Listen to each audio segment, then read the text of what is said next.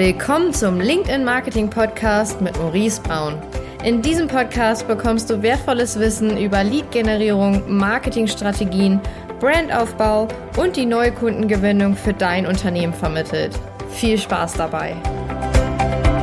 Hallo und herzlich willkommen zu einer neuen Folge hier im Podcast. Mein Name ist Maurice Braun und heute geht es ums Thema, was mache ich eigentlich, nachdem ich ein Lead generiert habe? Also E-Mail-Marketing, Content, welche Möglichkeiten habe ich noch und wie kann ich das Ganze noch besser gestalten. Was mir immer auffällt, ist, ähm, die Person oder Unternehmen, die generieren Leads, ja, das heißt zum Beispiel über LinkedIn, über Google, YouTube, was auch immer. Und dann wird dieser Lead generiert, zum Beispiel der ladet sich irgendeine Case Study runter, ein PDF, ein White Paper oder was ganz anderes und dann wird einmal angerufen und ja, das war's dann. Und das ist in der Regel etwas, wie du nicht vorgehen solltest. Also man sollte auf gar keinen Fall ein Lied nur einmal anrufen und dann sagen, ja, der ist nicht qualitativ. Bei uns, ich habe gerade letzte Woche noch mal im Meeting mit meinem Geschäftspartner und Vertriebsleiter alles durchgeschaut und da sind so viele Leads drin gewesen, die uns irgendwann Anfang des Jahres auf Anzeigen geklickt haben, mit uns in Kontakt geblieben sind. Wir haben weiter angerufen, die haben mal eine Mail bekommen und jetzt haben die gekauft. Ja, sechs Monate später. Und das ist etwas, was ganz viele Unternehmen nicht sehen. Dieser, das ist ja B2B noch nicht mal Long-Term, also das ist ja Mid-Term, aber wenn man einfach mal kontinuierlich Maßnahmen durchführt, was für einen Effekt das hat.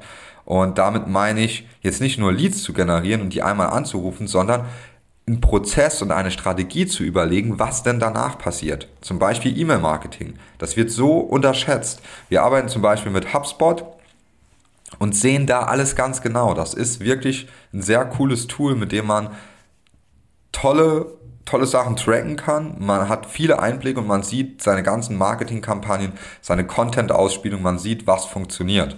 Und wir haben auch einen ganz normalen Nurturing-Prozess. Also das bedeutet, dass wenn sich bei uns jemand als Lead irgendwo meldet, was runterladet oder verschiedene andere Methoden, ja, einen Download macht, Case Study, White Paper, dann bekommt er danach auch eine E-Mail-Sequenz von uns und wird alle zwei Wochen up-to-date gehalten. Zum Beispiel einen neuen Podcast, ein neues Video auf YouTube, ein neuer Blogartikel, irgendeine Neuerung oder dass wir HubSpot-Partner sind, ja, dass wir da auch CRM aufsetzen für Kunden von uns, ähm, das auch für uns selbst gemacht haben, dass wir da die Vertriebsprozesse noch optimieren können. Also einfach weiter die Unternehmen, die Personen informieren, ja, damit man nicht, weil wenn ich mir jetzt was runterlade, oder du ladest dir was runter.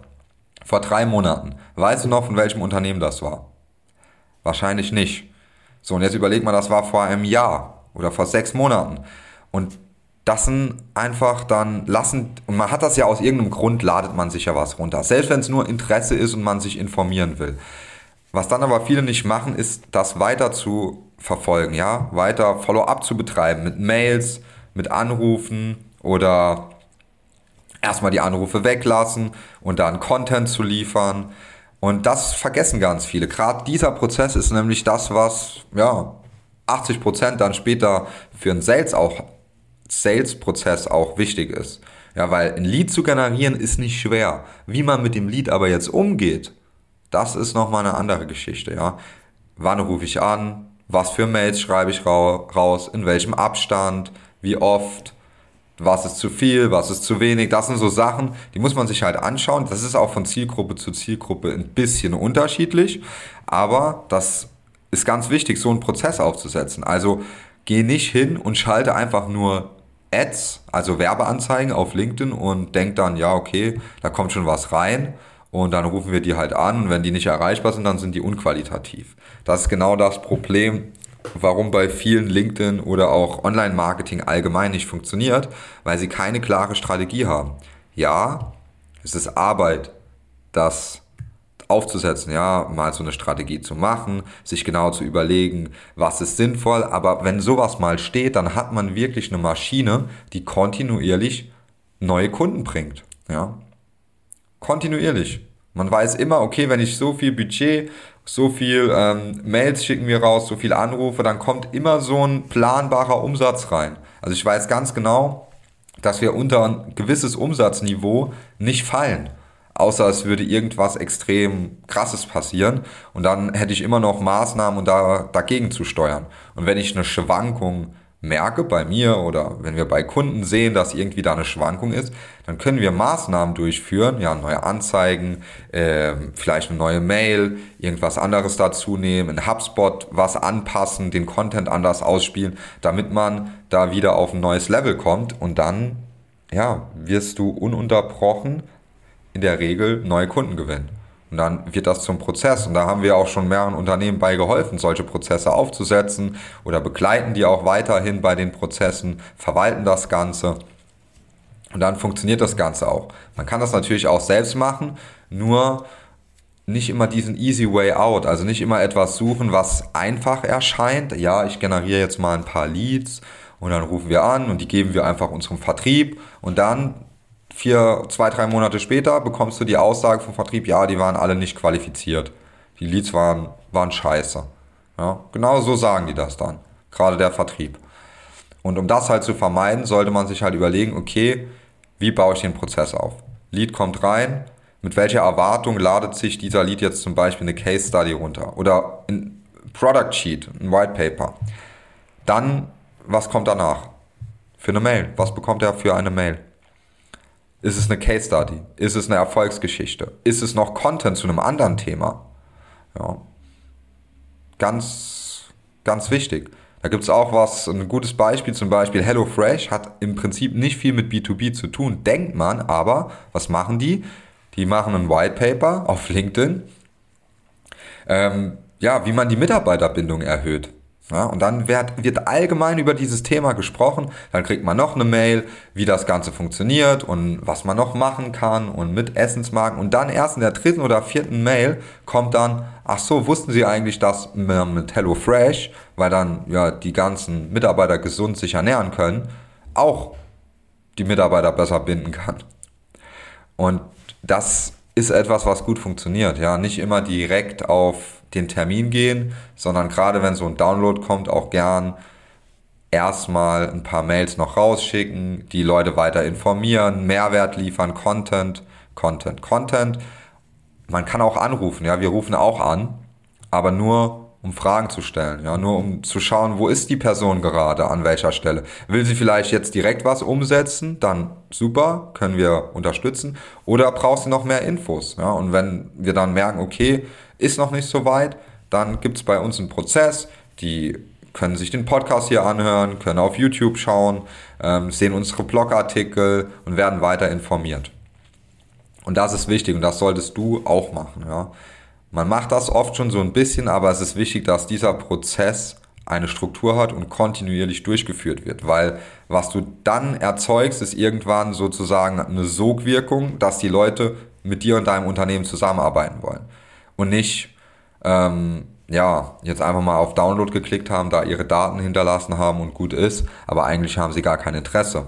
Aber wenn sie dann immer wieder was von dir bekommen, dann bist du deiner Konkurrenz einfach einen Schritt voraus, weil deine Konkurrenz macht's auch nicht. Die geht auch den easy way.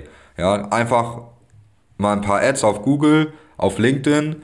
Ja, wir haben ein paar Leads, ähm, geben wir im Vertrieb, ruf an. Dann kein Nurturing, kein richtiges CRM, ähm, keine Prozesse dahinter, kein Content. Und das ist ja das, was auch wichtig ist. Hm? Klar, Leads generieren, wichtiges Thema, aber viel wichtiger noch ist der ganze Prozess da hinten dran. Wenn man dann auch eine Marke aufgebaut hat, ja, man, das ist ja auch wichtig fürs Branding. Ja, man hört immer hier Branding da, kann man nicht messen. Doch, man kann schon gewisse Teile von Branding messen. Ähm, das, dazu vielleicht auch mal mehr in einer anderen Folge.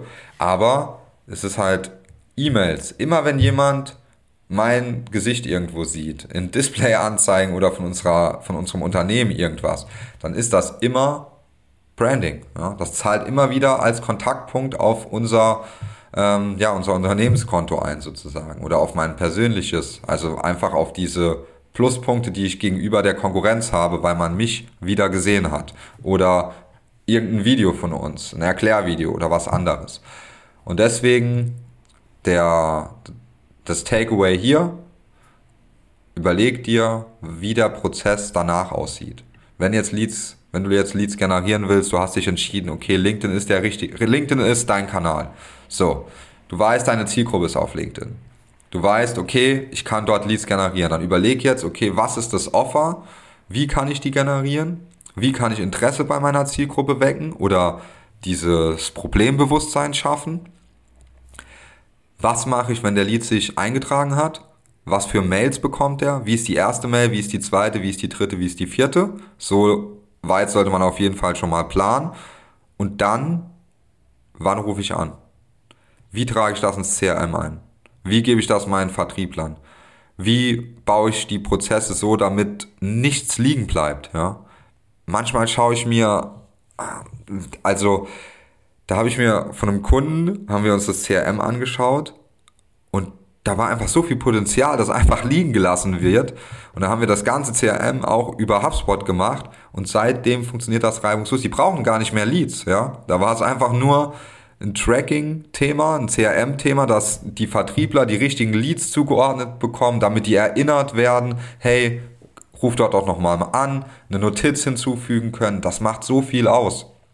Weil wenn ich mich irgendwo melde und ich sage, ja, rufen Sie mich gerne nochmal in zwei Wochen an und dann kommt nichts oder er ruft mich in zwei Wochen an, erreicht mich aber gerade nicht und dann höre ich drei Monate wieder nichts, dann ist das einfach nicht gut. Ja? Dann habe ich irgendwo anders gekauft. Und deswegen sollte man das so genau tracken.